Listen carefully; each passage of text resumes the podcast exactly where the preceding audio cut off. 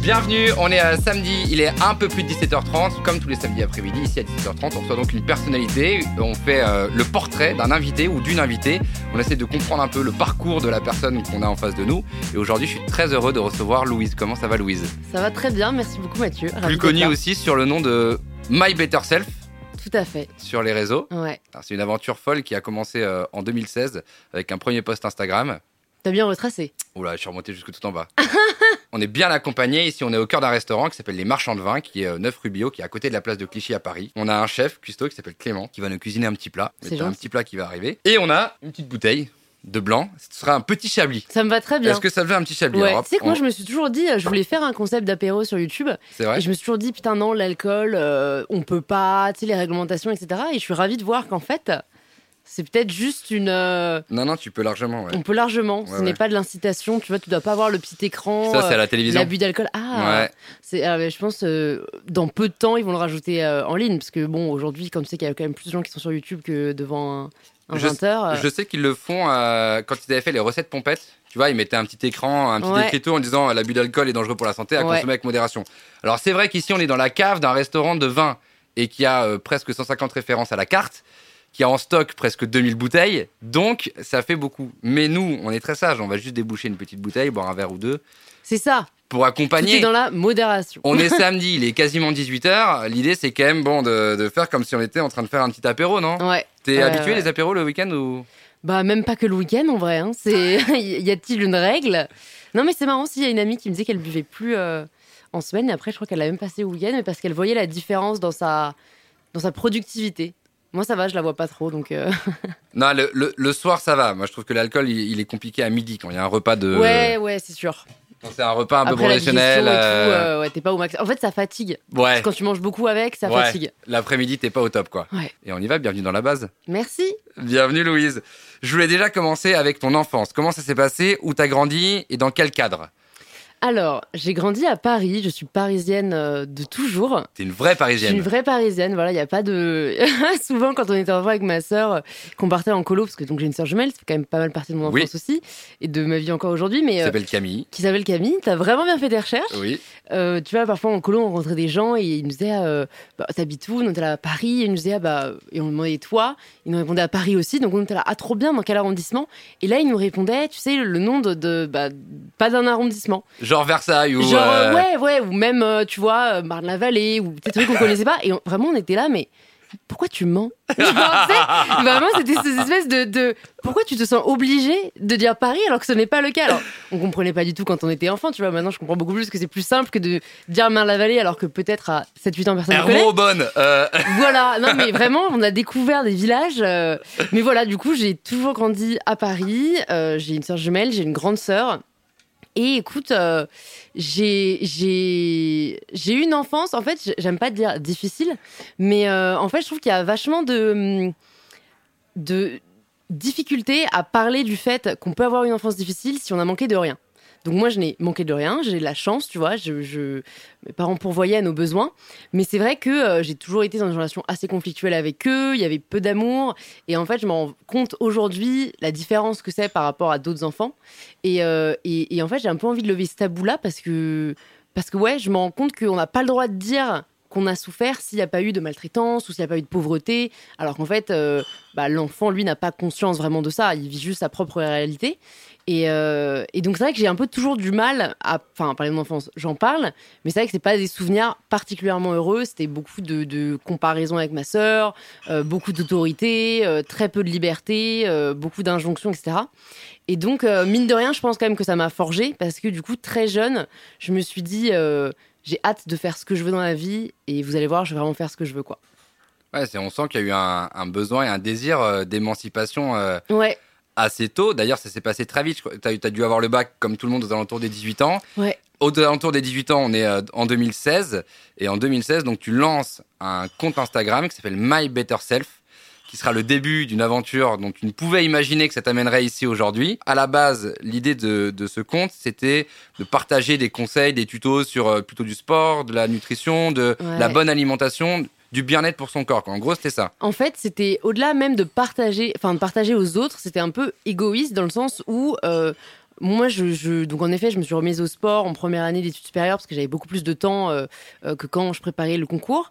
Et, euh, Pour Sciences Po. Pour Sciences Po. Parce que tu as fait l'école Sciences Po. Voilà, à Paris. Et du coup, euh, euh, j'ai commencé en, me remettant au sport à suivre euh, notamment des femmes euh, sur Instagram, notamment du monde anglo-saxon, qui partageaient, elles, leur parcours. et je trouvais ça génial. Et en fait, avec mon compte perso, je voyais que c'était difficile d'interagir parce qu'en fait, du coup, je me disais, ah bah merde, en fait, pour elles, entre guillemets, elles savent pas que moi aussi j'ai son intérêt là, parce que ça se voit pas sur mes photos perso. Ouais. Donc je vais créer un compte où je vais moi parler de ça, comme ça on pourra vraiment connecter quoi. J'avais vraiment, je trouvais ça très cool que sur Instagram, il y ait ce truc de tu peux trouver des gens qui ont les mêmes centres d'intérêt que toi.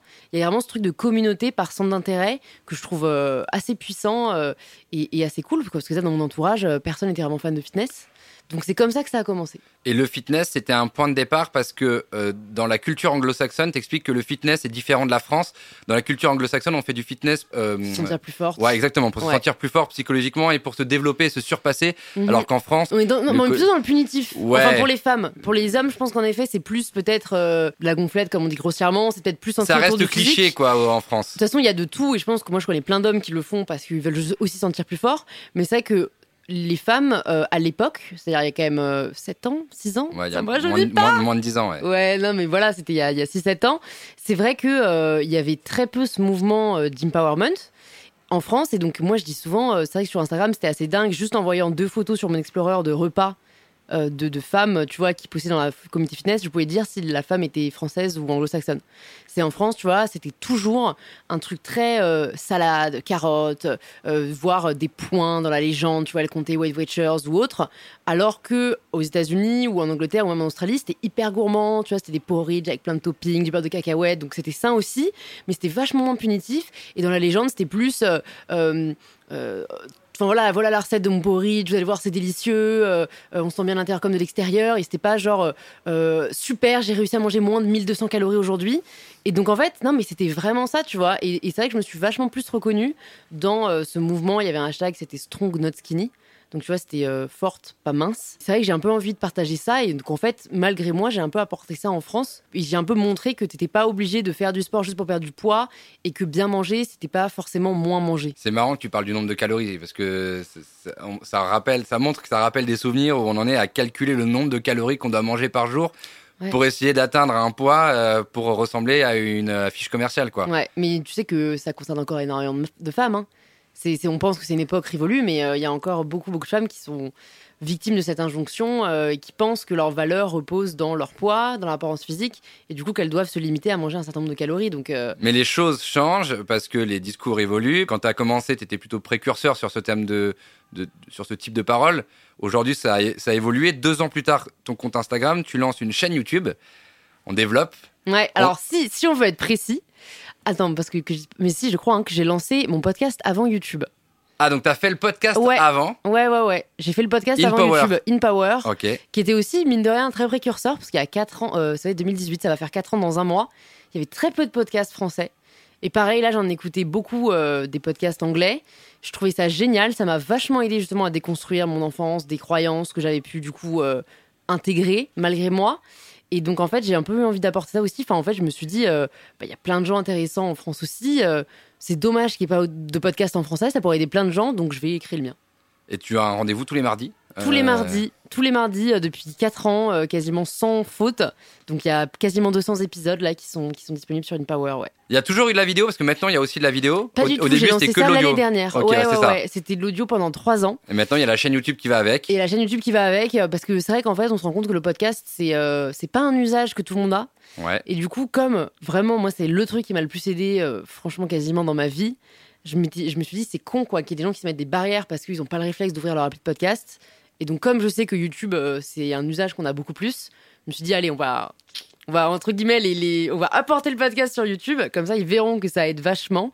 Et en effet, euh, je me rends compte qu'il y a plein de gens qui, du coup, ont découvert le podcast grâce à ça. Mais à ce moment-là dans ta vie, toi tu es encore étudiante, tu es Ouais. encore à Sciences Po Ouais. avec Clément Viktorovitch. Ton, ton statut de My Better Self, de Louise euh, aujourd'hui, il n'était pas encore créé, c'était en, en formation. Est-ce que dans, dans ta tête c'était déjà acté que tu allais faire ça ou c'était euh, histoire de passer le temps sur le côté Mmh. avant de devenir journaliste? Parce que je crois que tu voulais devenir journaliste. Ouais, ouais, ouais, ouais, c'était vraiment ça. euh, en fait, euh, j'ai lancé ça à côté comme passion.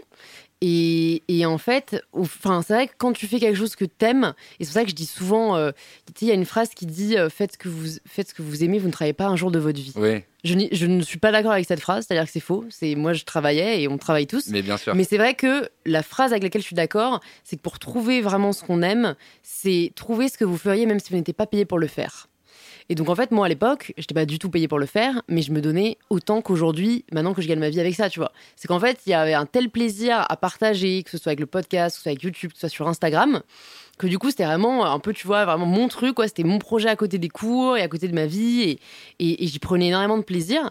Et donc, en fait, euh, c'est vrai que je l'ai pas vraiment euh, considéré comme une carrière avant. Euh, je sais, je sais même pas quand est-ce que j'ai commencé à le considérer. Je crois que c'est quand même quand je me suis penchée sur l'entrepreneuriat et que euh, j'ai fait une troisième année à l'étranger euh, à Berkeley. Et en fait, à la base, je voulais plus être entrepreneur, tu vois, monter ma boîte. Et en fait, cette expérience aux États-Unis m'a euh, un peu désillusionnée. Je me suis rendu compte que c'était pas du tout ce que je voulais faire. Et en fait, en revenant, donc en master à Sciences Po, je me suis dit, OK, en fait, je vais, juste bah, je commençais à gagner ma vie avec et je me suis, je me suis vraiment dit, je vais continuer aussi longtemps que possible à vivre de ces projets qui me tiennent à cœur sans forcément m'enfermer dans une case. Ce que j'avais un peu l'impression de devoir faire avant, quoi. Il fallait que je sois soit journaliste, soit entrepreneur, tu vois, autre chose et pas juste euh, créatrice de projet. Enfin, tu vois, c'est un peu comme ça que je me définis aujourd'hui. Alors, euh, les gens aiment les étiquettes, donc je dis créatrice de contenu, entrepreneur, bientôt auteur, mais au fond, je suis juste créatrice de projet, quoi. Ouais, alors des projets, il y en a plein, on, va y venir parce que il y a euh, YouTube, il y a le podcast, il y a Instagram et puis il y a tout un, tas d'autres éléments qui arrivent. On sent que les idées sont fleurissantes et que chaque idée amène un nouveau projet. Mhm. Donc c'est pour ça que d'ailleurs l'équipe s'agrandit, que désormais tu travailles euh, avec du monde autour de toi, etc. Ce qui est, ce qui est super. Mais avant d'en arriver à là, justement, il y a une clé que j'ai notée qui est l'orthorexie. Il y a un moment donné où, après avoir lancé ta chaîne YouTube, et à, euh, avoir développé des contenus autour du bien-être, du sport, de la santé, etc. Il y a eu l'orthorexie. Alors, si vous savez pas ce que c'est l'orthorexie, c'est le fait d'être angoissé à l'idée de la nourriture que vous jugez mauvaise. Donc, ça veut dire que c'est vous qui le jugez vous-même. C'est-à-dire que si vous jugez que le Big Mac c'est cool, ça passe. Donc, c'est votre propre jugement. Et je me suis demandé à quel point ça, c'était pas un handicap et un poids pour sa vie sociale, pour sa vie personnelle, sa vie de couple. Enfin, hmm. parce que c'est toi qui juges. Ouais, totalement. Mais c'est le pouvoir des croyances de manière générale. Hein. C'est que, enfin, moi, je suis assez euh, radical là-dessus. C'est que tout est croyance. Euh, donc euh, c'est vrai que moi à l'époque, en fait, c'était pas vraiment après avoir lancé ma chaîne, c'était au moment où j'ai créé notamment mon compte Instagram. Ouais. Je m'en rendais pas compte. Et c'est ça où c'est différent de. Enfin, je en anorexie, on s'en rend pas compte non plus, mais c'est-à-dire que moi, c'était pas mon désir d'être mince, de perdre du poids à tout prix. Je pensais vraiment sincèrement être fit. Mais le fait est que j'avais peur du sucre, j'avais peur des aliments qui font grossir, euh, je m'en voulais dès que une séance de sport. Et cette volonté, cette obsession un peu de, toujours ce qu'on mange, le sport qu'on fait, cette volonté de contrôle, c'est ce qu'on appelle l'orthorexie. Et donc, en fait, euh, je me rendais pas compte du tout. Et comme tu dis, c'était un vrai handicap social. Hein, euh, enfin, je me j'ai toujours de la peine en me disant que ma grand-mère est décédée, je refusais ses crumbles à la fin, tu vois, parce que j'étais là, non, non, mamie, il y a du sucre dedans, alors qu'elle, ça lui avait fait trop plaisir de faire le crumble, tu vois. Mais c'est parce que moi, vraiment, j'étais tellement persuadée que c'était mauvais pour le corps. Et tu vois, maintenant, même aujourd'hui, je te dis pas que c'est bon pour toi, mais en fait, on s'en fout. C'est-à-dire que c'est pas un crumble du tout qui va te tuer, qui va te faire grossir ou, quoi que ce soit. Donc, c'est un peu ce, ce, bon sens au final que j'avais perdu. Euh, et, et, je pense que les réseaux sociaux ont contribué à ce que je tombe dans ce piège. Parce que quand tu suis des personnes qui sont hyper fit, qui retouchent leurs photos, même si tu le sais pas, euh, qui, partagent ce message de comme quoi tu dois toujours faire attention à ce que tu manges, tu vas atteindre tes objectifs, etc. Et ben c'est ce que toi-même, pareil, tu, intègres et donc euh, c'est les croyances que tu commences à construire. Et quand j'ai quand j'ai commencé à changer les personnes que je suivais, et je pense qu'au début c'est grâce à des personnes que je suivais euh, qui étaient un peu dans cet extrême-là, qui ont commencé à la se rendre compte et à commencer à partager leur parcours d'acceptation d'elles-mêmes, que moi-même j'ai commencé à me poser ces questions-là. Et en fait, petit à petit, euh, heureusement, ça n'a pas duré trop longtemps cette phase. Euh, bon, ça a quand même dû durer un an ou deux ans. Hein. Mais du coup, euh, voilà, quand j'ai commencé à réaliser que la nourriture n'était pas un ennemi, que moi, ce que je voulais, c'était être plus forte, il fallait donc que je, mange, plus. Et donc, en fait, c'est marrant parce que j'ai commencé, j'ai continué à compter mes calories, mais pour être en surplus parce que du coup j'ai commencé à suivre plutôt des femmes qui faisaient de la muscu, qui montraient qu'en fait on augmentait son métabolisme en, en, mangeant de plus en plus et en construisant en développant du muscle. Et donc, euh, je passais peut-être de 1000 calories à 2500 euh, par jour et tout. Et, là, il y avait toujours une forme de contrôle, mais qui était plus saine parce que j'avais plus peur des aliments. Et euh, bon, maintenant, je me suis un peu détachée de tout ça. Je ne compte plus du tout ce que je mange. Et c'est quand même une charge mentale en moins. Je tiens à le préciser pour toutes les personnes qui nous écoutent. Mais oui, il y a, y a, un hashtag qui est apparu. Du coup, c'est hashtag on veut du vrai quel est le chemin psychologique qu'on a avec soi-même Mm. pour passer de l'orthorexie à hashtag on veut du vrai? Il y a toute une résilience à faire. Ouais, ouais, ouais, euh, vraiment. En fait, je pense que, encore une fois, les personnes que je suis, bon, les réflexions que je pouvais avoir, les lectures que j'ai eues, euh, tout ça, et puis même, voilà, du bon sens, en fait, euh, se rendre compte que les posts qui te font du bien sur Instagram, c'est des personnes vraies, et des posts euh, vrais, et pas des photos de meufs en bombe qui tapent la pose à mort, qui, qui se contorsionnent. En fait, juste cette simple Qui réalisation retouche les photos. qui retouche, qui retouche. Les et c'est vrai que ça c'est dur parce qu'on le sait pas, donc tu te compares à, à quelque chose d'irréel, quoi. Mais c'est vrai que tout ça combiné, il y a eu un peu de bon sens pour le coup là où je me suis dit, mais moi vraiment profondément, ce que j'ai envie, c'est que quand les gens arrivent sur ma page, ils se sentent bien. Et donc en fait, euh, les personnes qui arrivent sur ma page ne se sentent pas bien si il y a que des photos de moi où je me montre que sur mon meilleur angle. Et donc en plus, non seulement ça ne les sert pas eux, mais ça ne, sert- ça ne me sert pas moi-même. Ça te met une pression que- sur le rendu que tu dois donner. Ouais, ça me met de pression. Et puis, et puis en fait, euh, c'est pas le reflet que je vois dans la glace tous les jours.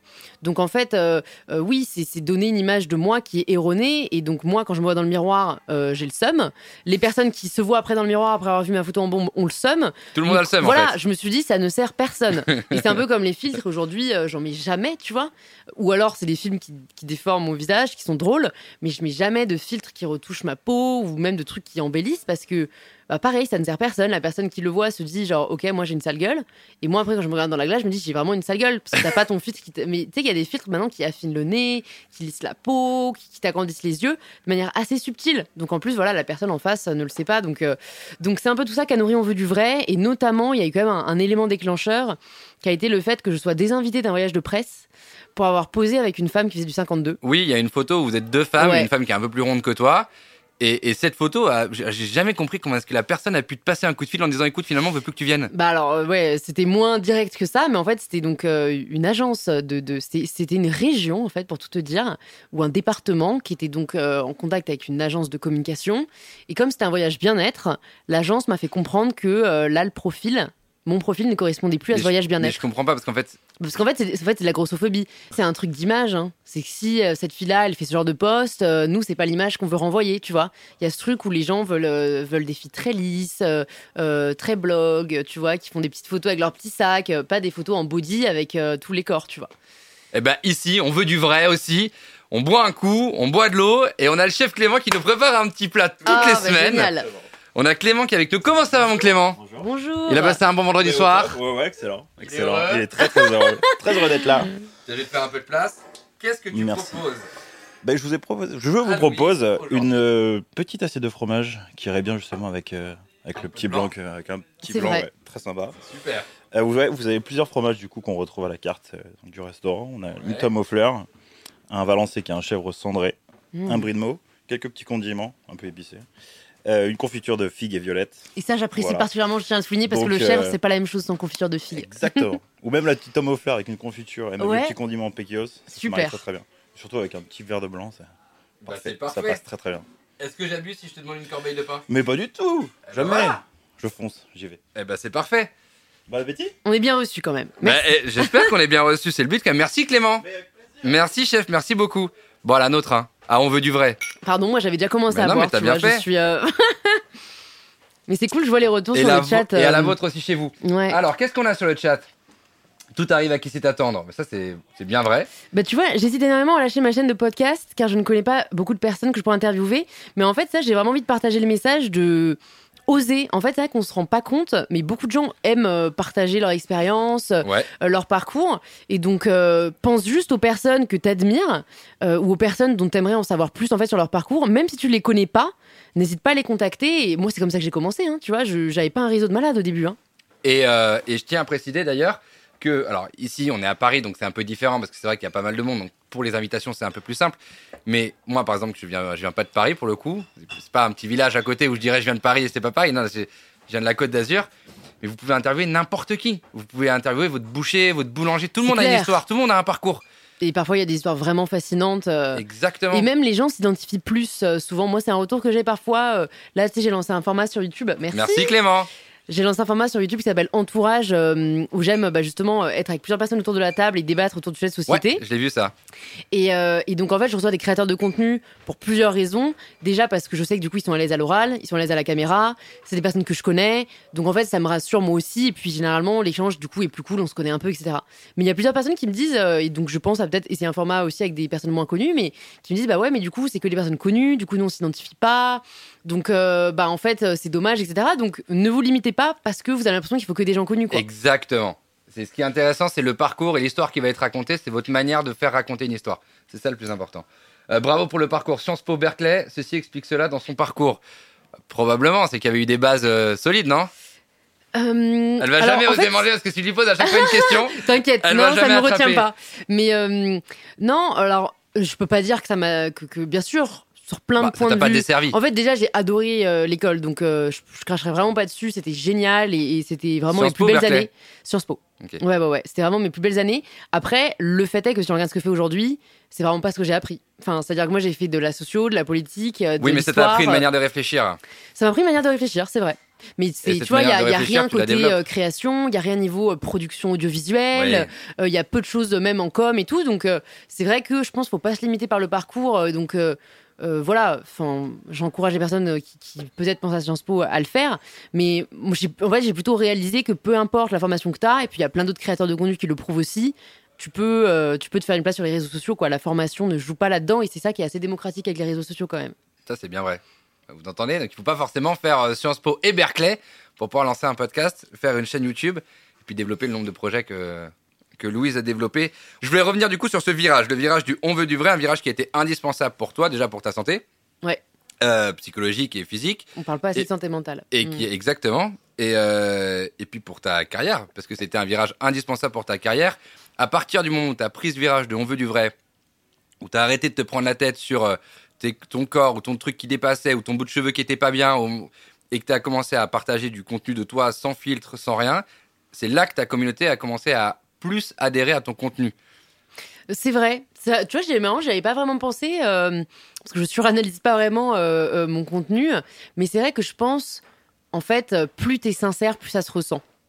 Donc c'est vrai que j'encourage toutes les personnes à être vraiment les plus authentiques possibles, parce qu'en fait, quand tu joues un rôle, il y a toujours une barrière. Il y a toujours une barrière qui, perdure.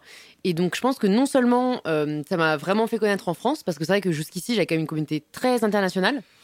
Et en fait, je pense que YouTube, plus on veut du vrai, plus le podcast, euh, j'ai vraiment grandi dans la communauté française et en fait, euh, tant mieux quoi. C'est marrant, moi j'ai un peu fait le virage inverse. euh, les gens se lancent en France pour après essayer de toucher l'international. Moi, j'ai touché l'international dès le début. Vraiment, je crois que j'avais 40% d'Américains hein, à la base, pendant la première année. Et maintenant, je sais plus longtemps que j'ai pas regardé, mais je pense que j'ai au moins 70% de Français. Et, ça me va très bien, quoi. J'ai pas la folie des grandeurs. Mon but, c'est pas de, de conquérir le monde avec mon contenu, c'est c'est d'aider les gens, euh, de d'aimer ce que je fais au quotidien. Et c'est vrai qu'on peut pas enlever le lien qu'on a avec euh, là d'où on vient, en fait. Je trouve que vraiment, euh, je le vois tout de suite, quoi. Quand je discute avec des, des personnes qui me suivent, tu vois, qui, qui sont français, et le dialogue se crée beaucoup plus vite. Et aujourd'hui, tu es connu aussi pour tes prises de position sur des thèmes comme le féminisme, le body positive, le fait de décomplexer des stéréotypes qui sont installés depuis euh, beaucoup trop longtemps. Aujourd'hui, on est le 19 février 2022, quelle est ta définition du féminisme? Bah, en fait, euh, la même que, que toujours, je pense. hein, c'est c'est l'égalité des droits entre les hommes et les femmes. Voilà, c'est on a tendance à sur-intellectualiser la chose. Euh, je sais que Twitch est une plateforme euh, assez masculine, hein, donc j'en profite quand même pour passer le message. Je trouve ça vraiment dommage qu'autant d'hommes se sentent menacés par les féministes. Tu vois, je pense qu'il y a beaucoup de mecs qui n'oseraient pas ou qui ne voudraient pas être en couple avec une femme qui se revendique féministe. Ah, tu veux dire les gens qui se disent euh, on sait plus trop où se placer? Non, non, je parle même pas, je parle de pire que ça. C'est-à-dire que moi, à chaque fois que je fais un contenu féministe, ce qui arrive quand même assez souvent, tu as toujours au moins un mec pour dire euh, Mais vous avez déjà atteint tous les droits, mais euh, mal baisé, euh, frigide, t'es frustré. Tu sais, en fait, vraiment, en fait, de voir que le mec s'en soucie autant, en arrive à des extrêmes pareils, c'est forcément qu'il se sent menacé dans sa masculinité, tu vois.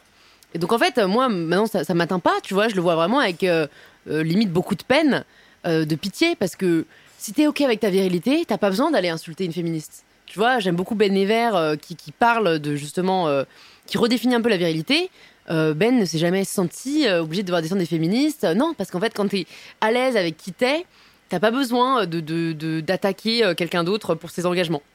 Donc voilà, être féministe, c'est vraiment juste souhaiter l'égalité des droits et des libertés. Je rajouterais peut-être des libertés, qui est une définition qui m'est propre.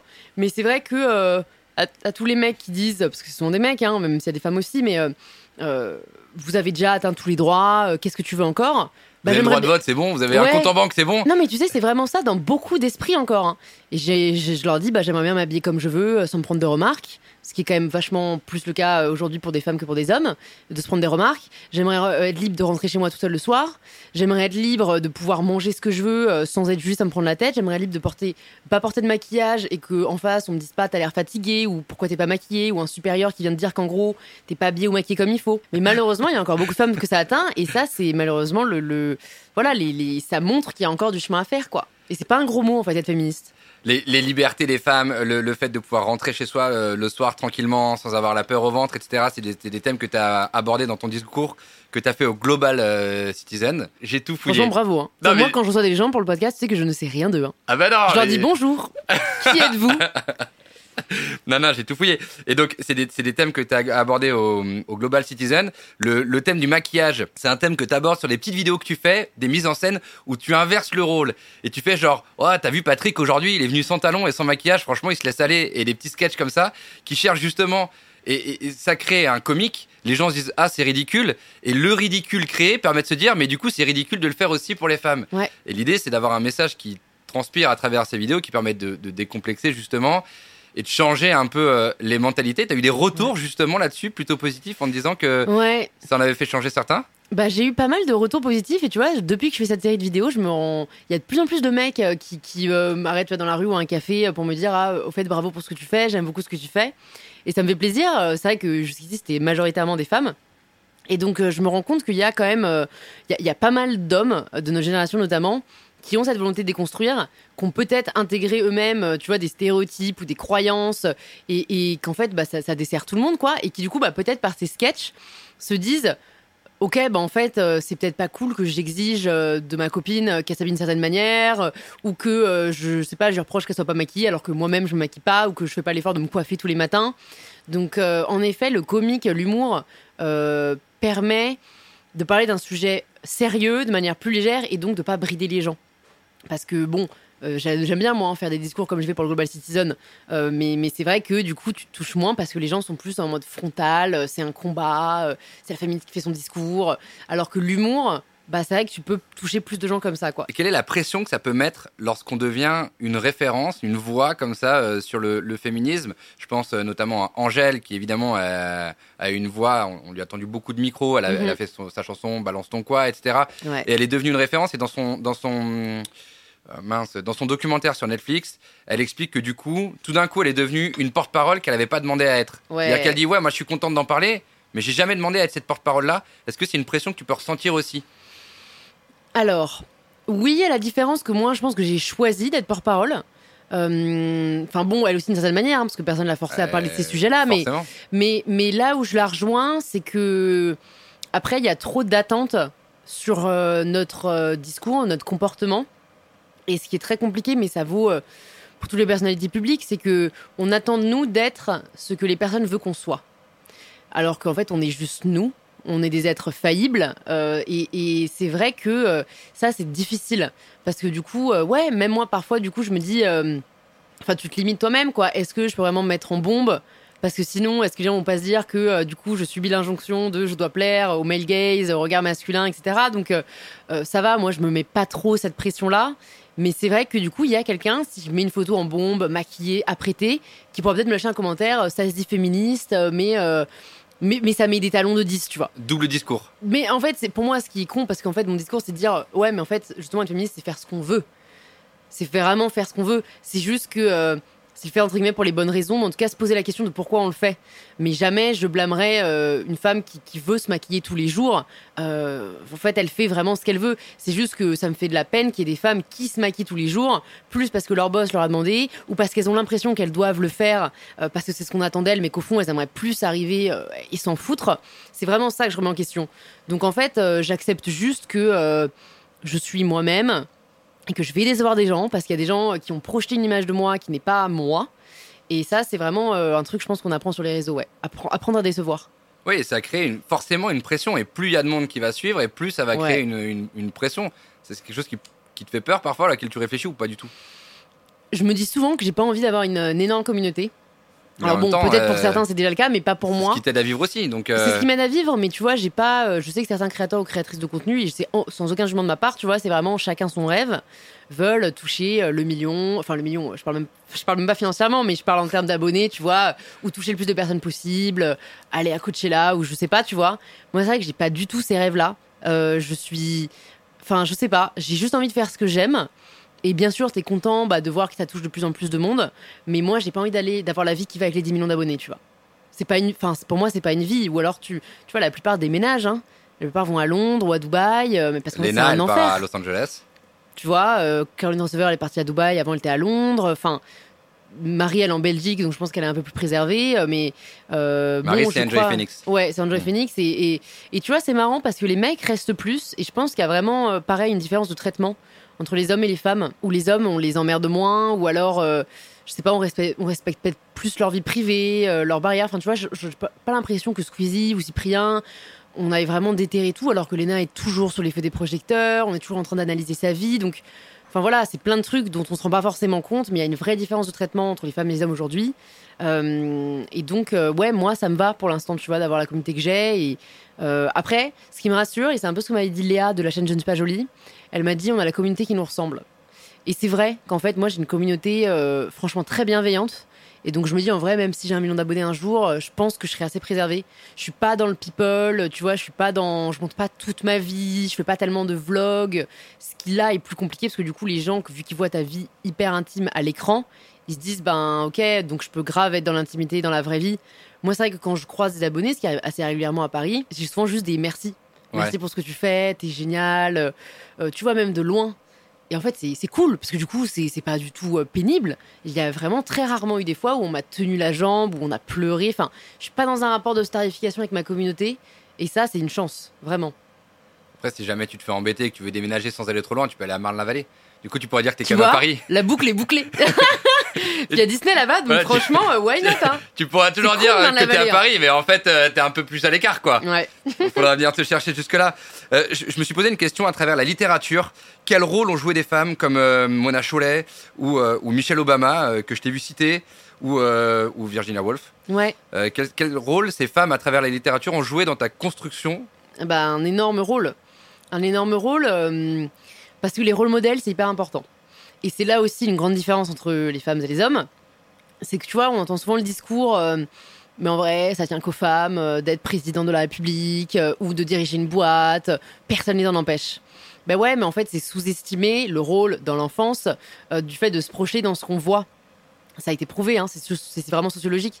Et donc, en fait, de voir des femmes comme Michelle Obama, comme Jane Austen, comme Virginia Woolf, qui ont décidé de vivre leur vie, euh, qui ont décidé de, de peut-être euh, pas forcément suivre les injonctions de la société, euh, bah forcément, tu te dis c'est possible. Et c'est vrai que là, la lecture m'a toujours vraiment aidé à déconstruire. Et donc, euh, Mona Chollet, notamment, par tous ses ouvrages, je trouve, met à chaque fois la lumière sur des choses dont on n'a pas forcément conscience Réinventer l'amour. réinventer l'amour et, et même plus moi je crois que c'est beauté fatale qui m'a vraiment ouvert les yeux sur les injonctions qu'on subit encore euh, en tant que femme par rapport à notre apparence physique j'invite vraiment beaucoup de gens à le lire et, euh, et c'est vrai que ça ça t'aide à je pense que ça t'aide à t'accepter ça t'aide à agir selon euh, ta propre volonté, ce qui est pour moi en fait la plus grande des libertés, quoi. C'est que on n'agit plus pour faire plaisir aux autres, on n'agit plus parce que la société veut qu'on soit comme ça, on agit par rapport à nous-mêmes, ce qu'on a envie d'être. Et bon, c'est vraiment dans cette idée que j'ai écrit mon livre, voilà, qui sort le 15 mars. Et, euh, et ça a été un super exercice. Je me suis vachement nourrie, voilà, de toutes ces écrivaines, euh, des écrivaines aussi anglaises, américaines, euh, même d'autres pays. Enfin, il y a, il y a vraiment beaucoup d'auteurs qui ont fait bouger les choses et qui, et qui permettent de, de s'affranchir des injonctions. T'as été aidé pour écrire ce livre? Pas du tout. Ah, Tu l'as fait toute seule. T'es partie de la page toute seule blanche de A à Z. Ouais, j'ai Et- écrit tout à la main, euh, 300 pages. à la main, même pas à l'ordinateur? Non, à la main. Mais je préfère. Ouais, ouais, ouais, je préfère vraiment. C'est une volonté de ma part. Alors, Et qui l'a retapé? Ma maison d'édition, que je remercie du coup, hein, parce que c'est pas marrant. Mais euh, mes idées me viennent beaucoup plus vite euh, sur le papier. Il y a de plus en plus de femmes à la tête de, de plein de choses, que ce soit une Et entreprise, un ça nourrit, restaurant. quoi. euh, C'est des rôles modèles et du coup la génération se dit ok c'est possible, je peux euh, être chef de mon restaurant, je peux diriger une boîte. exactement. Je suis pas Et seulement destiné à être secrétaire ou à être. euh, Exactement. Et, et le, le rôle modèle que tu as été chercher chez ces femmes à travers les littératures, c'est un rôle que tu n'as pas retrouvé avec ta mère? Ouais, ouais, carrément. Euh, je sais pas si je l'ai conscientisé comme ça. Mais en tout cas, c'est vrai que bah, ni ma mère ni mon père n'étaient particulièrement féministes. Bon, après, mon père a eu trois filles, donc euh, il était forcément un peu, hein, tu vois, mais on n'a jamais parlé de ça à la maison. Euh, euh, bah, ma mère était beaucoup plus dans l'ombre, en retrait. Enfin, on n'avait quasiment aucun pouvoir décisionnaire hein, dans l'absolu. Donc, donc, je pense que, ouais, c'est une grande question, moi, tu vois. On ne naît pas femme, on le devient, ça c'est vrai. C'est Simone de Beauvoir. Mais est-ce qu'on naît avec euh, cette flamme ou est-ce que ça vient Je pense que c'est un peu des deux. Mais tu vois, d'aussi que je me souvienne, j'ai toujours été révoltée par l'injustice, notamment le sexisme. Donc je pense que ça, a énormément joué le fait que bah, dans mon environnement, c'était pas le cas. Mais bon, tu vois, je prends ma grande sœur, euh, que, j'apprécie beaucoup. Bah, elle, elle est vachement plus dans le couple traditionnel, tu vois.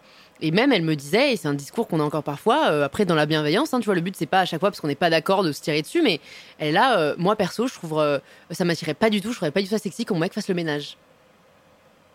Donc tu vois, j'entends, bah, alors moi, mon mec, il fait le ménage et je suis ravie, tu vois. Enfin, et donc c'est marrant de voir, euh, on a, on a les mêmes parents, hein, mais de voir qu'on s'est construit différemment par rapport à ça. Et que, euh, et que ouais, il y a encore des femmes euh, qui ont ces clichés. Ta de la jumelle qui dit ça? Non, ma grande Ta sœur. grande sœur. Non, non, ma, ma sœur jumelle, euh, on est plus dans le même discours. Ok. Mais, euh, mais c'est vrai que tu vois, voilà, tu peux avoir la même famille et pas du tout avoir la même vision en fonction de ce que tu lis, en fonction de, de ce qui te parle. Et je pense qu'il y a une part quand même dîner, quoi. Est-ce qu'il y a quelques livres que tu as lus, Ouais. que tu as offert à Noël à ta sœur ou à ta mère ou, pour essayer de faire changer les lignes déjà, avant de les faire changer à travers ta communauté, les faire changer au sein de ta Mmh. propre famille? Non, tu vois, je leur offrirai mon livre. Euh, après, bon, ma mère, je pense que c'est, c'est, euh, ça, ça changera vraiment pas grand chose, mais je peux essayer. Ma grande sœur, peut-être. Je pense que mon livre va sûrement la faire réfléchir. Mais c'est vrai qu'en fait, euh, ce qui est assez, ce que j'ai réalisé assez vite, c'est qu'on peut pas vraiment changer les gens s'ils veulent pas changer. Et donc en fait, elle, ça lui va très bien, tu vois, avec son mec, il tu vois, il joue un peu les, clichés du rôle de la féminité, de la virilité. Écoute, si ça, tu vois, si ça leur va, tant mieux. Mais en fait, c'est vrai que euh, moi, j'ai, enfin, c'est, j'ai envie de partager le message quand même qu'on n'a pas à subir toute la charge mentale euh, de, de, de faire élever les enfants, de gérer le foyer, de trouver une carrière à côté. Donc, euh, si tu veux être femme au foyer et que ça t'accomplit, ça t'épanouit, mais grand bien te fasse. Encore une fois, moi, je suis pas, tu vois, pour dire ah non, euh, elle, contribue à perpétuer euh, les, les schémas. euh, non. Si tu le fais parce que sincèrement c'est ce que tu as envie de faire et que c'est pas une pression qu'on t'impose indirectement et que tu serais pas plus épanoui en faisant un métier, tu vois, écrivaine ou autre, bah fais ce que tu veux. Mais, euh, mais c'est vrai que beaucoup, au final, se posent pas forcément la question et c'est plus euh, parce qu'elles ont eu des parents, des mères, tu vois, comme ça, euh, parce que, bah, en effet, peut-être qu'elles ont pas lu des livres sur la déconstruction. Et c'est pour ça que je parle énormément de déconstruction sur mes réseaux parce que, en fait, on se rend pas compte à quel point on est conditionné par notre enfance et par, par, par, par ce qu'on a emmagasiné. Et en fait, si on le remet pas en question, on peut euh, garder les mêmes idées toute la, toute la vie, ce je trouve assez triste euh, garder euh, parfois des croyances qui, qui nous desservent. Et donc, moi, c'est vrai que écouter des podcasts, lire des livres, je trouve ça fascinant parce que j'ai un peu l'impression d'être comme un programme. Ok, j'ai été programmé, conditionné comme ça. Mais en fait, je reprends le pouvoir. Tu vois, le thème de tout ce que je fais, c'est un peu prendre le pouvoir de sa vie. Et en fait, tu peux choisir. Quoi, tu retournes de- la de- matrice. On peut toujours retourner la matrice. Je crois que c'est l'Obs euh, qui cette semaine ou la semaine dernière avait fait une une en disant, je, je suis pas sûr que ce soit mais c'est possible que ce soit l'Obs. Et le- le- la une c'était euh, tout se joue avant 12 ans. Et c'est ce que tu es en train de dire en fait, c'est que du coup tout se construit dans l'enfance, Mhm. très jeune. Ouais.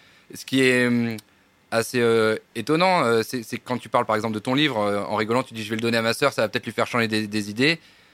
Mais pas du tout en parlant de ta maman. On dirait qu'il y a vraiment comme un. Comme s'il y avait une rupture qui est. Il y, a- il y a des gens, euh, tu sais que tu peux pas les changer. On a essayé, tu vois. On a essayé plein, pour plein de sujets différents, mais euh, je pense que c'est pas le cas d'énormément de gens. Mais tu as des gens euh, qui sont tellement. euh, qui, soient, sont tellement construits, tu vois, une, une, armure ou qui, ont juste. c'est compliqué, hein, mais il y a des gens comme ça, ouais, ils veulent plus du tout. Ils sont tellement confortables dans leur inconfort qu'ils sont inatteignables. Et donc en fait, euh, je vais lui, enfin tu vois, je vais lui offrir, hein, c'est quand même mon livre.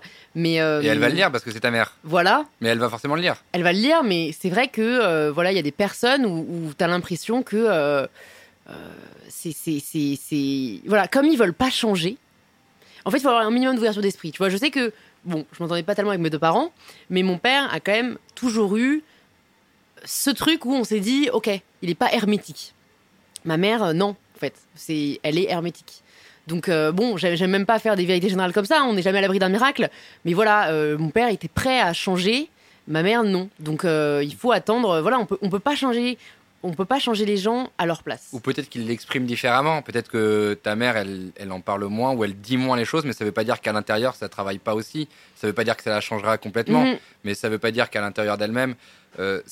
parce que quand on part de, de là où tu quand on part de l'étudiante de Sciences Po dont on parlait tout à l'heure, qui avait fait ensuite, euh, qui a été faire un saut à Berkeley, qui a développé euh, donc YouTube, Instagram, qui a pris son virage, qui s'est construite, qui a développé son podcast, euh, qui a lancé une marque de lingerie, qui s'appelle Je ne sais quoi, qui a un club, Girls in Bees, qui est autrice, on vient de le dire, qui fait des prises de parole à l'Assemblée nationale. Quand on a sa fille qui fait ça, on n'a même pas besoin d'un livre en fait pour être tourneboulé à l'intérieur. On est forcément chamboulé, on est forcément.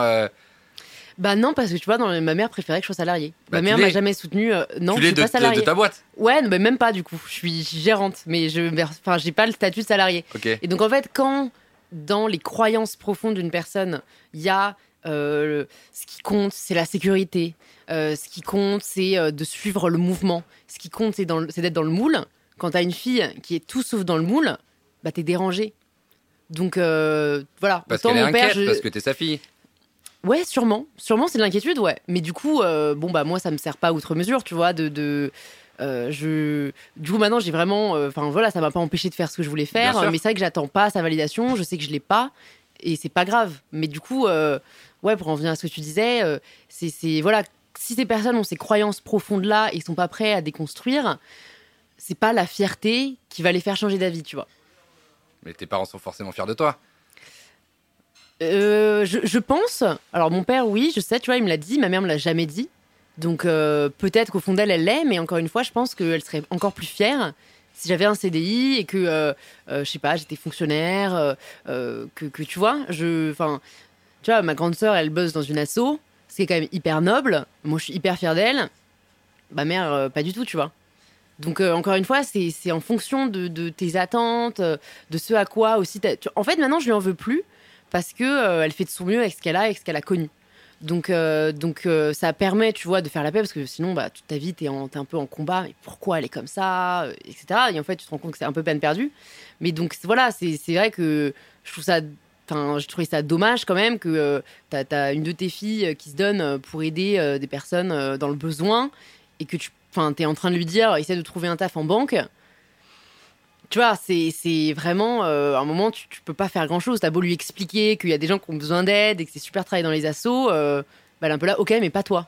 Mais parce que ta maman a grandi dans un cadre. Tout ça vient, vient pas. Tout ça vient de l'enfance, euh, ouais, Exactement, ouais, ça, s'est pas venu tout seul. Donc ça veut aussi dire que ta, ta maman a grandi dans un cadre où on lui a expliqué que ça fonctionnait comme ça. Bah oui, voilà, c'est ça, c'est une éducation. Je pense que c'est un manque de, de sécurité, de, euh, de, de- enfin plein de choses qu'on fait qu'elle a développé sûrement des, des inquiétudes et que euh, ça la réconforte vraiment plutôt d'être dans, euh, tout ce qui est très euh, politiquement correct, qui est très normé, qui est très confortable.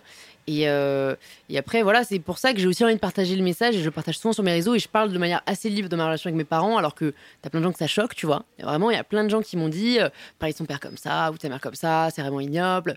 Ben, en fait, pour moi, le respect et l'amour, c'est pas dû. En fait, c'est, c'est, ça s'acquiert.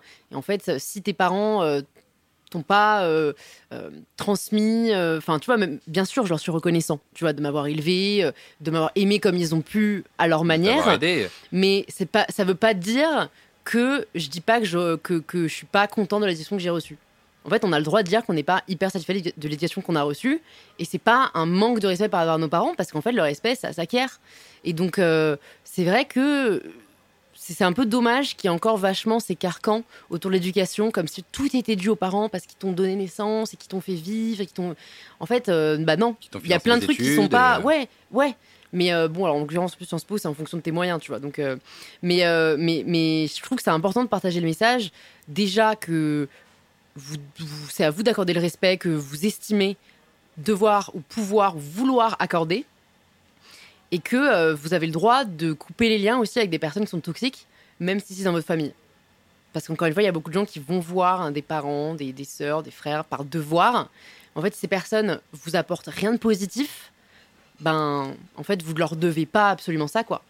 T'as essayé d'en parler avec euh, ta maman Ouais, ouais, ouais. dans ouais. une pièce à toutes les deux Ouais. Ça n'a rien donné. Non, il y a des gens qui sont un peu brisés, quoi. Donc, euh, donc c'est aussi savoir l'accepter et se dire, euh, mon but, c'est pas de sauver tout le monde. euh, c'est j'ai fait de mon mieux. Et voilà, quoi. Tu peux, tu peux juste faire de ton mieux. C'est fort comme témoignage. Je, je sais, je sais que tu en parles librement, mais là, on est à. Ouais, ouais, ouais. Bah, je, je sais que ça peut aider des gens. Donc, tu vois, c'est. Et puis voilà, le but, c'est vraiment de dire, elle a fait de son mieux. Moi, j'ai fait de mon mieux aussi. Et rien n'est gravé Et dans le marbre. Rien n'est gravé dans le marbre, en plus, c'est vrai. Donc ça peut changer, ça Ouais. peut évoluer. Ça va être sympa les dîners de Noël chez, chez Léo Berry. Ouais, ouais, ouais. Bon, en plus, ils sont séparés maintenant, donc euh, bon, euh, c'est en deux comités, mais voilà, c'est euh, les fêtes de famille, puis euh, pas grand chose d'autre, quoi. Mais bon, après, c'est que tu vois, tu te construis une autre famille aussi euh, par la vie, quoi. Et c'est plutôt une famille que tu- les- on me dit souvent, les amis, c'est la famille qu'on choisit. Ouais. C'est vrai que je le vois un peu comme ça. Puis il y a ta sœur jumelle qui est pour le ouais, coup qui est un vrai pilier, ouais. Ah oui, on sent que vous êtes euh, fusionnelles toutes les deux. Alors euh, évidemment, j'imagine que le fait que vous soyez jumelles euh, Ouais, ouais, ouais. joue pour ça, mais sur Instagram, vous êtes tout le temps aussi en duo, en binôme, à jouer avec une complicité bah, qui, qui transpire à, à Mm. travers euh, les réseaux. J'imagine que ta sœur a joué un rôle important aussi dans ta construction propre. Ouais, ouais, ouais. Bah, c'est vrai que bon, on était souvent donc, très comparés quand on était enfant, donc je suis contente qu'on soit pas tombé dans le piège de, tu vois, on aurait pu se détester. Et j'avais fait une vidéo sur les jumelles. Il y avait un commentaire qui m'avait marqué d'une fille qui disait, euh, moi c'était exactement ça, parce que du coup on parlait de la comparaison et elle a dit aujourd'hui je parle plus à ma sœur jumelle, ça me fait vachement de peine. Donc euh, c'est voilà, la comparaison euh, c'est jamais très sain. Euh, mais c'est vrai que écoute, on s'est rapidement rendu compte que c'était malsain, qu'on rapidement vraiment enfant quoi, on était là avec nos parents, mais arrêtez de nous comparer, nanana. Et du coup, on s'est un peu rapproché dans cette adversité. Et c'est vrai que ça aide énormément d'avoir quelqu'un sur qui tu peux toujours compter. Quelqu'un qui te connaît par cœur, qui te soutient, quoi qu'il arrive. Donc, euh, donc ouais, c'est vrai que ça, ça fait vraiment du bien d'avoir une sœur jumelle. euh, alors que bon, du coup, euh, vu qu'on était souvent comparés, on n'était pas forcément très proches, enfant ou ado. Euh, moi, à chaque fois, j'insistais sur le fait qu'elle n'était pas dans ma bande de potes. Quand elle voulait traîner avec moi, je disais non. Enfin, voilà, vraiment, je voulais me définir euh, à travers ma propre personnalité. Et quand elle est partie étudier, elle à Toulouse et moi à Sciences Po, là, le manque crée souvent, tu vois, euh, la sûr. réalisation qu'en fait, euh, la personne est quand même géniale. Euh, et donc, c'est vraiment en études supérieures qu'on s'est vachement rapprochés et qu'aujourd'hui, alors qu'avant, je rigolais quand on me demandait est-ce que ta soeur c'est ta meilleure amie, en fait, maintenant, oui, quoi. C'est. Bon, c'est plus que ça, hein, du coup. Mais c'est vrai que ça nous a vachement rapprochés. Est-ce que si dans ta construction personnelle et, et professionnelle, tu as développé aussi autant de projets, autant d'étapes, parce qu'il y avait quelque part un désir de plaire aux parents, en tout cas de satisfaire ses parents, Ouais. tu t'es libéré d'un poids en te disant j'ai plus besoin de faire autant de choses pour mes parents, il faut que je vive pour moi. Je sais même pas si à la base je le faisais pour mes parents. Euh, je, je sais pas, tu vois. J'entendais un podcast d'Ed- d'Ed- d'Edgar euh, Gros-Piron, qui est un, un skieur euh, de haut niveau, qui disait que oui, lui, c'est quand il avait vu la lueur de fierté de ses parents quand il a gagné une médaille, euh, tu vois, à 5 ans au ski, Ah, c'est magnifique. qui l'a poussé après à se donner à fond. Moi, consciemment, je me suis jamais dit euh, je vais leur prouver que. Non, par contre, très jeune, je me suis dit je vais vivre ma vie pour moi. Donc je crois que c'est toujours ça qui m'a porté, tu vois. Un recherche d'autonomie. Ouais, la recherche d'autonomie, la recherche de liberté. Euh, vraiment la liberté. Et, et- et donc, euh, ouais, tu vois, c'est pas en accomplissant ça ou ça que je me suis dit, ah, peut-être là, ils vont être fiers. Parce que la preuve, quand ils me disent qu'ils sont fiers, euh, ça me fait pas grand-chose, tu vois. Donc, euh, non, je pense que c'est juste euh, la volonté profonde dès l'enfance de, créer ma propre vie, de plus dépendre d'eux, justement, euh, et, de dépendre que de moi, qui, m'a, à mon avis, donné envie de, développer mes projets et, ouais, c'est une question hein, que je me pose parfois. Ça, pourquoi j'ai besoin de faire autant de choses Pourquoi c'est jamais assez Mais c'est, j'ai pas l'impression que ce soit malsain. C'est, vraiment plus que ça, m'a, que ça m'épanouit, que je trouve ça vraiment cool de lancer des projets, d'aider des gens, de le voir grandir. Euh, c'est, pour le coup une vraie liberté et, et je pense que c'est ce à quoi j'ai toujours aspiré, plus pour moi que pour les autres. Après six ans de projet, le, le premier post Instagram c'était en 2016, on est en 2022. Euh, je crois que la date précise c'est le 25 juin 2016. Donc le C'est 25 fort, hein. juin T'es très fort. 2022, Ça fera ça six fera ans. 6 ans. On pourra fêter les, 6 ans de My Better Self. Quelle est la prochaine étape? Est-ce que c'est un, un poste au ministre euh, auprès d'Emmanuel Macron dans le prochain gouvernement? Non, alors tu vois, j'aspire pas du tout à faire de la politique. Mais ça pourrait, euh, je pense à ça parce que Marlène Schiappa, elle vient à la base, elle avait créé un, un blog, Oui, c'est vrai. euh, Maman travail ou... euh, Ouais, ouais, ouais. ouais, Par rapport à la maternité et le travail. Exactement. ouais. Et c'est ce blog-là qui, euh, localement, euh, l'a fait démarrer en politique et l'a fait ensuite Mm. atterrir euh, au sein du ministère d'Emmanuel Macron. En fait, je, je pense qu'en politique, il y a plusieurs types de personnes. Ceux qui sont portés par la gloire et ceux qui sont portés par la vraie volonté de faire bouger les choses. Je suis pas du tout portée par la gloire, donc et ce qui à mon avis est une majorité de personnes qui lancent en politique. Donc déjà, euh, tu vois, ça m'attire pas du tout. Mais ça donne une tribune. Là où ça pourrait m'intéresser, c'est dans la volonté de faire bouger les choses. Or, j'ai réalisé que je pouvais tout à fait faire bouger, bouger les choses sans être en politique. Donc en fait, vraiment, pour moi, je ne vois aucun, euh, quasiment aucun bénéfice à être en politique parce que t'as pas vraiment la marge de manœuvre que tu veux, sauf si t'es président. C'est-à-dire que même Marlène Schiappa, elle a sûrement voulu mener des trucs euh, qu'elle a pas pu faire parce que c'est pas la présidente. Euh, t'es là pour une durée de temps indéterminée. T'es détesté. T'es détesté. Quoi que tu fasses, t'es détesté. Euh, tu, tu, pas vis, très tu vis populaire. un peu que des emmerdes. C'est pas le rôle d'un ministre d'être populaire. Non, mais, mais donc en fait, moi, au-delà d'être populaire, c'est juste ne pas détester ma vie et me faire insulter toute la journée, tu vois. Donc euh, franchement, euh, ça, ça ne, ça ne m'intéresse pas. Mais si on peut rien faire, sauf si on est président, t'as qu'à devenir présidente du coup. Mais pareil, en fait, tu sais, Il te reste trois non, mois. mais tu vois, t'es- franchement, moi, je trouve ça assez, assez dur et assez triste. C'est que aujourd'hui, quasiment personne fait de mandat. Donc, bon, au pire, t'en fais deux. T'es là 10 ans, mais sinon, t'es là 5 ans. Et après, t'es détesté. Parce que tous les présidents à date en France sont dé- détestés après leur mandat, parce qu'ils n'ont jamais réussi à faire tout ce qu'ils voulaient faire. Parce que en France, quand même, on a tendance à s'attarder sur ce qui ne va pas plutôt que ce qui va. Et de manière générale, hein, c'est un biais cognitif. Euh, après, je sais même pas ce que tu fais pour rebondir, vu que tu peux pas vraiment faire plus que ce que tu as fait. Donc voilà, encore une fois, moi je pense vachement à la santé mentale. Et je pense pas qu'en politique, tu une super santé mentale. Ça pourrait peut-être euh, radoucir les, les relations avec ta maman. Elle serait fière d'avoir sa fille ministre. Ça, ça c'est vrai. Ah, Mais du coup, comme je ne souhaite pas absolument avoir l'approbation de mes parents, euh, c'est pas grave. c'est dommage. Je préfère avoir On a- la mienne. On avait presque trouvé un pont pour recréer les liens. Euh, allez, sur le chat de Twitch, vous êtes présents. On vous a, on vous a pas du tout oublié, mais c'est juste qu'on était, c'est vrai, dans un moment un peu d'émotion. Euh, non, mais franchement, c'est vrai. Euh, bravo pour le discours. Est-ce que tu as eu des menaces, des insultes ou de la pression de la part de, de gens sur Internet? C'est une très très bonne question Ouais. de trop bien. Écoute, oui. Oui, un peu. Notamment de la part de masculinistes qui se sentent émasculés par euh, le fait qu'une femme euh, parle de droit. Donc, euh, heureusement, voilà, comme je dis, on a souvent la communauté qui nous ressemble, donc c'est pas, c'est pas violent, mais ça existe. Et, et j'en avais parlé avec Lola Dubini, qui elle avait été pas mal harcelée sur Twitter et qui a porté plainte contre deux personnes qui avaient tweeté contre elle et qui a obtenu gain de cause. Non Ouais, ouais, ouais. Donc ça marche vraiment Et donc ça marche vraiment. Et en fait, justement, elle a voulu le faire parce que souvent les gens abandonnent, se disent ah non la flemme. Bah oui. Elle, elle a poursuivi en justice, a porté plainte contre X. On a retracé euh, le, le- Les IP les IP, euh, des personnes qui avaient tweeté. Grosse amende. Et en fait, aujourd'hui, je crois que c'est même potentiellement passible de prison. euh, C'est fou. donc en fait, je trouve ça vraiment bien. euh, qui, qui est, franchement, moi, je, je- c'est un truc que je pourrais faire aussi, parce que il faut un moment. euh, on peut pas laisser, tu vois, on peut pas laisser les personnes dire ce qu'elles veulent euh, Sous couvert d'anonymat, sous couvert d'anonymat et sous couvert de liberté d'expression. bien sûr. En fait, ah, et la liberté euh, d'expression, faut ouais, arrêter en mode euh, ouais. on peut tout dire. Moi, franchement, l'incitation à la haine, bah, d'ailleurs, c'est dans, la- c'est dans la loi. hein. Tu n'as pas le droit d'inciter à la haine, c'est hors la loi. Donc, euh, donc euh, je pense qu'aujourd'hui, il y a de plus en plus de sensibilisation à ce sujet-là et je trouve ça bien.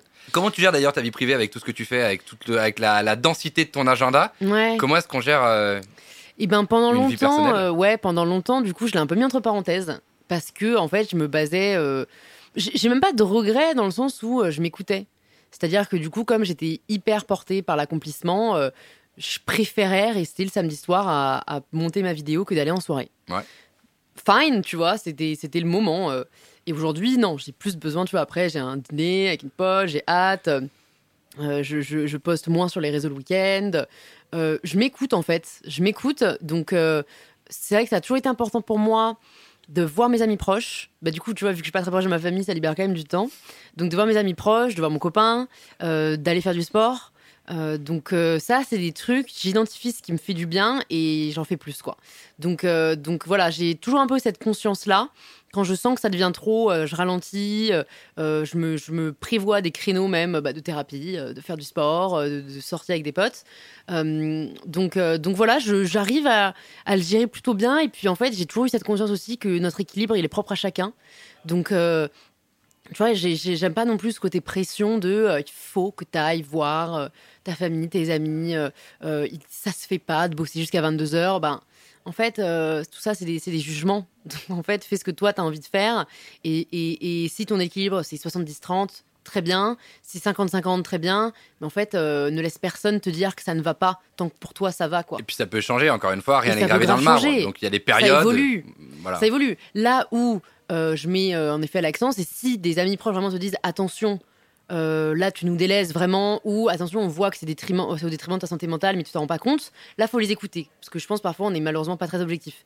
Mais voilà, si c'est juste, euh, bah, c'est vrai que tu sors un peu moins souvent, euh, ou tu travailles un peu plus tard le soir, voilà, bah si toi ça t'épanouit et que à côté tu as quand même une forme d'équilibre et de décompression, ben soit quoi. C'est ce qui s'est passé pendant ta période de- d'orthorexie. Ouais. Tes amis t'ont dit euh, on te voit plus, tu viens plus chez nous, euh, quel est le problème? Euh, Il y a eu plusieurs, plusieurs moments. je me souviens d'une amie comme ça qui, qui a compris. Elle m'avait proposé d'aller déjeuner après un examen à Sciences Po, tu vois, déjeuner avec d'autres gens. Et en fait, elle m'avait passé le nom du resto. J'étais allée voir le menu. Non. Ouais, j'avais vu qu'il y avait rien de sain. Et De donc, en ça, fait, selon toi. de sain selon moi, exactement. Et euh, j'ai sorti une douille. Et en fait, tu sais, j'ai vu dans son regard vraiment la déception, tu vois. Ou genre vraiment le côté, euh, mais non, franchement. Et puis elle savait pourquoi.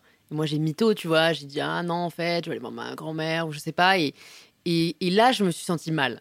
Parce que du coup, je me suis sentie un peu exposée, tu vois. euh, et là, je me suis rendu compte que c'était pas vraiment normal de refuser un déjeuner avec plein d'amis parce que t'avais pas de salade au menu, tu vois. Euh, donc il y a eu ça qui a été un peu un moment de, de quand même de réflexion, Un déclic. un, un petit déclic. Et après, pour les sorties, ouais, euh, vu qu'on me le disait plus sur le ton un peu de la rigolade, genre oh, Louise, on doit jamais aux soirées le samedi soir. Bon, ça me passait un peu au-dessus.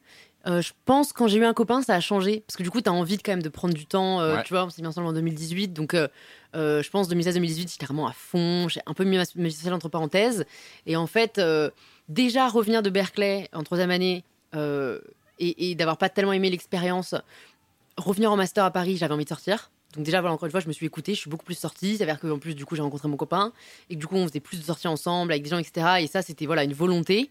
Donc ça peut faire du bien, voilà, parfois de, ben, en effet, de, de, de voir d'autres gens et de sortir quand même. Euh, et puis et puis après, j'ai trouvé un équilibre, quoi. Donc euh, ouais, je pense que c'est vraiment comme tu disais, ça évolue, c'est des phases de vie et il faut pas se blâmer. Et aujourd'hui, on est comment? Comment tu te sens?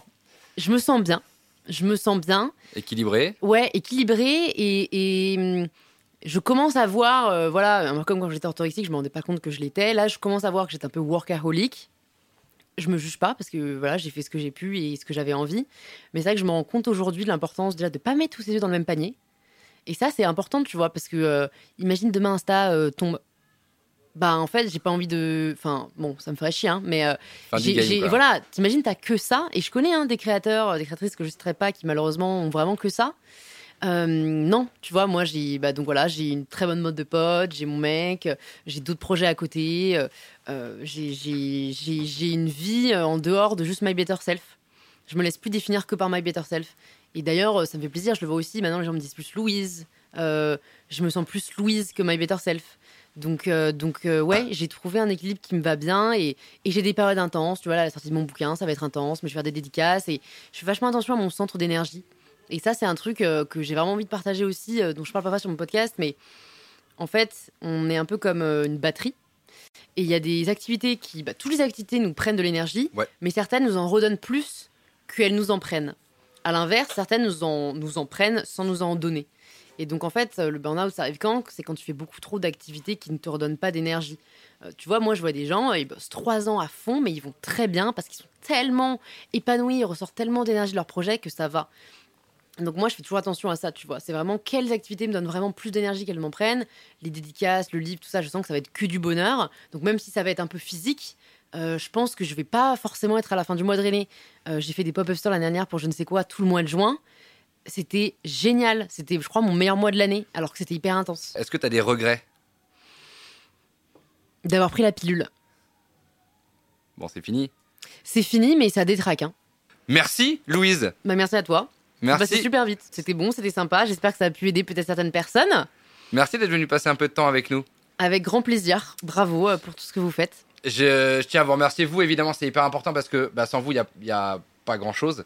Donc c'est très important de pouvoir vous avoir près de nous. Euh, Vous êtes de plus en plus nombreux à nous suivre sur les différents réseaux et notamment, c'est une folie. Je sais pas si t'es beaucoup dessus, mais sur TikTok, c'est incroyable. Ouais, ouais, de plus en plus. Ça, c'est incroyable. On Ouais, a des, des trucs qui dépassent les centaines de milliers de vues alors qu'on Ouais. est tout petit et qu'on vient de se démarrer. Donc euh, c'est c'est C'est génial. la force de TikTok aujourd'hui, ouais. Avant de se quitter, juste un grand merci ici au restaurant Les Marchands de Vin qui nous reçoit tous les samedis dans sa cave. On est au 9 rue Billot, à côté de la place de Clichy. Si jamais vous êtes dans le coin ou de passage, n'hésitez pas à faire un saut. Et nous accueille, je remercie d'ailleurs Adrien et François qui sont les propriétaires du restaurant et toute l'équipe des Marchands de Vin. Un grand merci à Dounia qui était avec nous aujourd'hui à la réalisation, à la technique et qui a suggéré de main de maître le petit souci de crash d'ordi qu'on a eu en début de session. Ça arrive. Et On veut du vrai, hein. Merci à vous d'avoir été là. Rendez-vous samedi prochain à 17h30. Passez un bon week-end et une bonne semaine. Je m'appelle Mathieu Gérard. C'était la base. À plus.